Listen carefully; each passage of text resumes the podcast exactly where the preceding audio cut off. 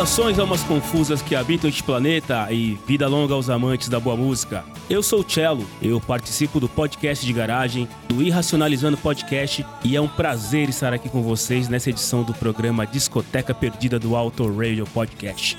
Eu tô aqui para falar de uma das minhas bandas preferidas, o The Cure. Nessa edição, nós vamos falar do disco The Head on the Door, desta banda inglesa formada ali em 1976. Mas antes de falar do disco e da banda, eu quero agradecer o convite do meu amigo de fé, irmão camarada Ricardo Bunnyman, para estar aqui com vocês. É um misto de alegria e nostalgia falar desse disco que muitas vezes eu e mais alguns amigos apaixonados por música ouvíamos reunidos lá na casa do Bunnyman nos anos 90, passeando pelo encarte, manuseando vinil, acompanhando as letras, tempo muito bom, muitas boas lembranças. Mas eu quero começar lendo o texto original escrito pelo Bunnyman em setembro de 2005 sobre esse disco, há 14 anos atrás. O Cure já era uma banda cultuada e respeitada antes do lançamento do álbum The Head of the Door. Mas com esse lançamento, o Cure atingiu lugares no mundo onde jamais poderiam imaginar. No Brasil, a faixa In Between Days ganhou destaque nas rádios e foi tema de abertura de um finado programa de videoclipes da Rede Globo. A abertura do Flip Clip era o próprio vídeo de um dos maiores hits da banda. Com isso, a banda tornou-se notória em todo o país. O álbum é recheado de clássicos inesquecíveis da época, como os hits A Night Like This, The Blood e Close to Me. Esta última também muito conhecida e reverenciada como um dos hinos dos anos 80.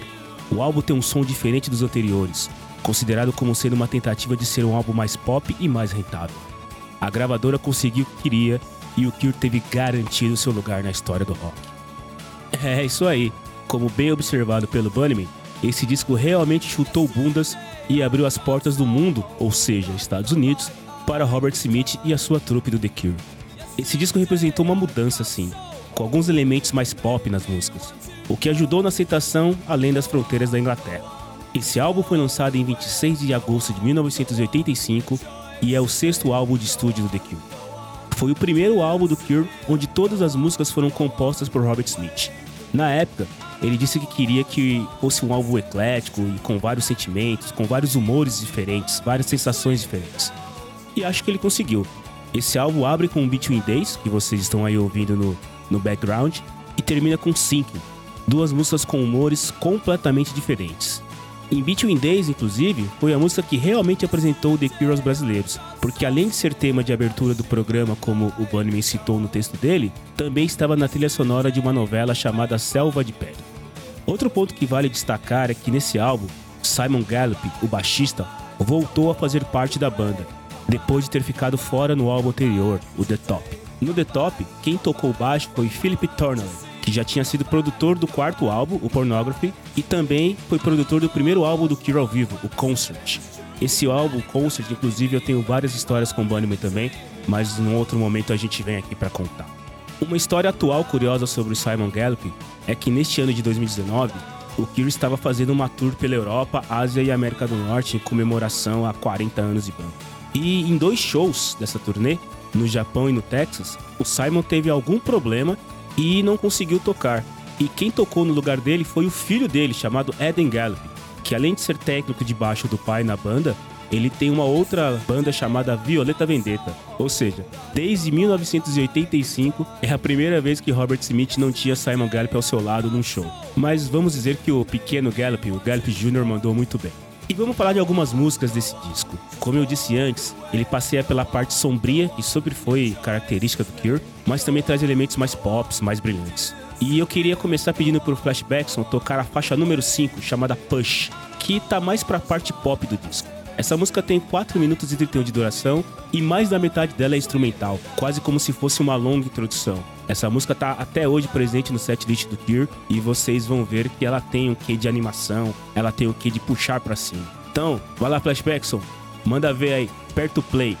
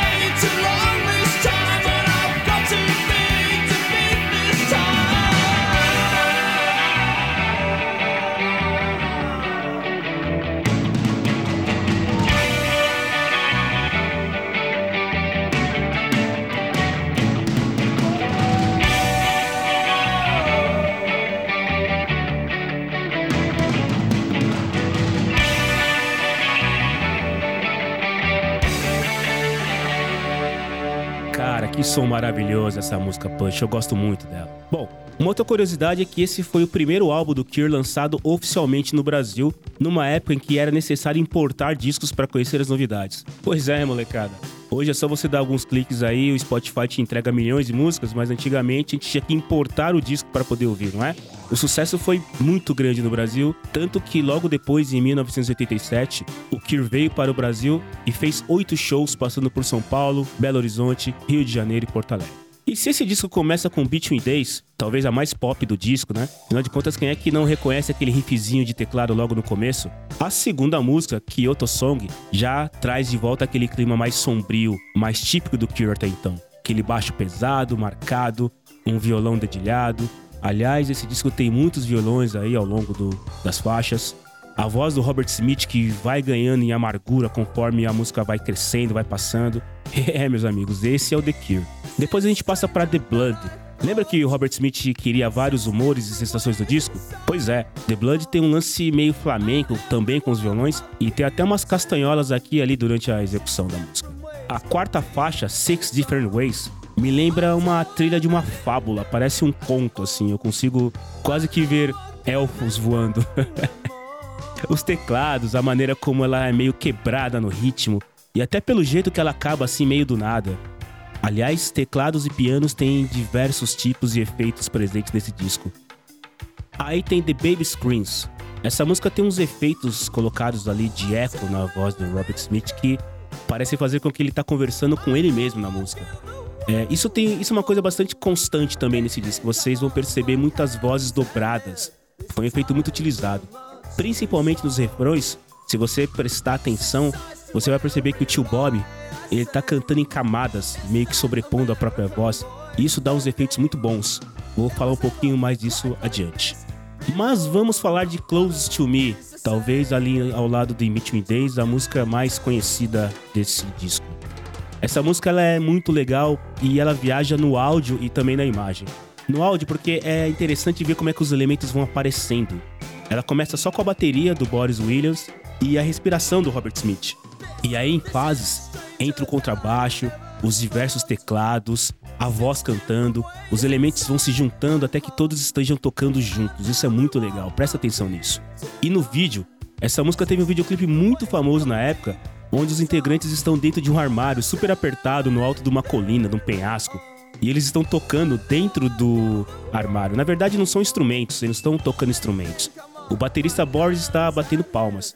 E aqui um parênteses. Se você prestar atenção na música, realmente você percebe que tem uma marcação de palmas junto com a bateria. Muita gente diz que realmente na gravação tinha lá alguém marcando com palmas. Eu nunca consegui confirmar isso, mas eu realmente acredito nessa ideia porque quando eu escuto, se eu tô com as mãos livres, eu quase que começo a bater do mesmo jeito. O tecladista tá tocando um mini teclado de brinquedo e por aí vai, até que uma hora o armário despenca desse penhasco, cai no meio do mar e começa a se encher de água. O vídeo é engraçado, é divertido. Procura no YouTube depois para você assistir. Vamos lá, depois de eu falar tanto do instrumental dessa música, o Flashbackson tá aqui me olhando já com a agulha na mão para poder liberar o som ali em cima do vinil. Então, man... Ah, peraí, peraí. Flashbackson, você sabia que a versão dessa música que saiu no disco Stand on a Beach, uma coletânea lançada em 1986, traz uma versão de Close to Me que tem uma adição de metais que ficou sensacional, cara. Tem saxofone, trompete. Mas vamos lá, vamos de versão original aqui. Perto play, Flashbackson.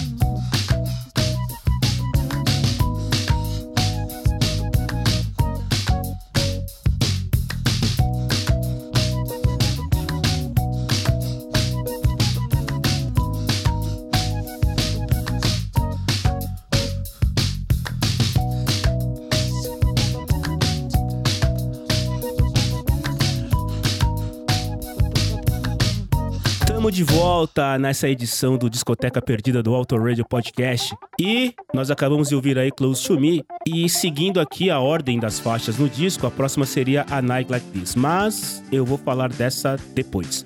Agora eu quero falar da Skrill, que essa música, cara, ela tem um riff de baixo no começo com um efeito, um efeito de pedal, deve ser ali, e, e tem um quê meio de pop eletrônico. A bateria parece que tá, parece aquela bateria programada, sabe? E esse baixo, ele me lembra muito o querido baixista do New Order, o Peter Hook. Esse efeito de pedal dele me lembra muito esse baixo meio, meio agressivo, assim, sabe? Não é, aquele, não é aquele baixo suave, aquele baixo pesadão, agressivo. E não é por acaso que algumas vezes o Kill já teve algumas coisas comparadas aí ao New Order. Enfim, são duas ótimas bandas. A última música do disco, Sinking, traz completamente o clima sombrio de volta, né? Não se esqueça de quem você é e o Kier não se esquece jamais das origens. Tá lá de novo, baixo pesadão, o teclado crescente, a introdução longa novamente, a letra cantada em eco para realmente marcar a mensagem e os primeiros versos, né, que dizem I am slowing down. As the years go by, I am seeking, ou seja, eu estou afundando. É, é Cure sendo The Cure. Bom, eu tinha pulado a Night Like This porque essa é a minha música preferida desse disco e é com essa que eu quero encerrar esse episódio do Auto Radio. Nessa música, o, o, solo de saxofone, que é muito legal, foi feito por um camarada chamado Ron Howe. E o curioso aqui é que o Ron hoje continua sim tocando músicas do Cure, mas com uma banda cover chamada The Cure Heads. Se você entrar aí no, na internet, no site dos caras, você vai ver até que os caras falam que sim, nós fazemos shows com Ron Howe, mas você precisa providenciar um lugar para ele pendurar o terno. Enfim, o solo de saxofone que Ron Howe fez nessa música foi considerado um dos 10 melhores solos de sax do indie rock. Essas listas são engraçadas, né? Mas brincadeiras à parte, sim, o saxofone dá um brilho sensacional nessa música. E lembra que eu falei várias vezes que o tio Bob tem vozes dobradas nos refrões das músicas desse disco? Pois é, se você não prestou atenção, agora é o momento. Essa música, no momento do refrão, ele consegue dobrar o, o, vocal de uma maneira que um fica meio amargurado, gritado, meio pedindo ajuda, e o outro fica um pouco mais é, sereno. E esse contraste entre os dois fica muito legal. Essa é minha música preferida do disco: o teclado crescente, o baixo, o saxofone, o tio Bob no refrão. Enfim, esses são os passaportes que credenciaram esse disco como uma discoteca perdida, básica de todo amante de boa música. É isso aí, galera. Eu termino aqui a minha participação. Novamente agradeço ao meu mano Bunny pelo convite. E você me encontra no Twitter, arroba 3 ou no www.podcastdegaragem.com.br ou no www.irracionalizando.com.br. São os podcasts aí que eu participo, além do Auto Radio, que de vez em quando eu tô aqui com o Ricardo, com o Fabioca, também falando com vocês. É isso, meus amigos. Flashbackson, obrigado pelo apoio. Estamos juntos, meu brother, e sobe o som. Grande abraço.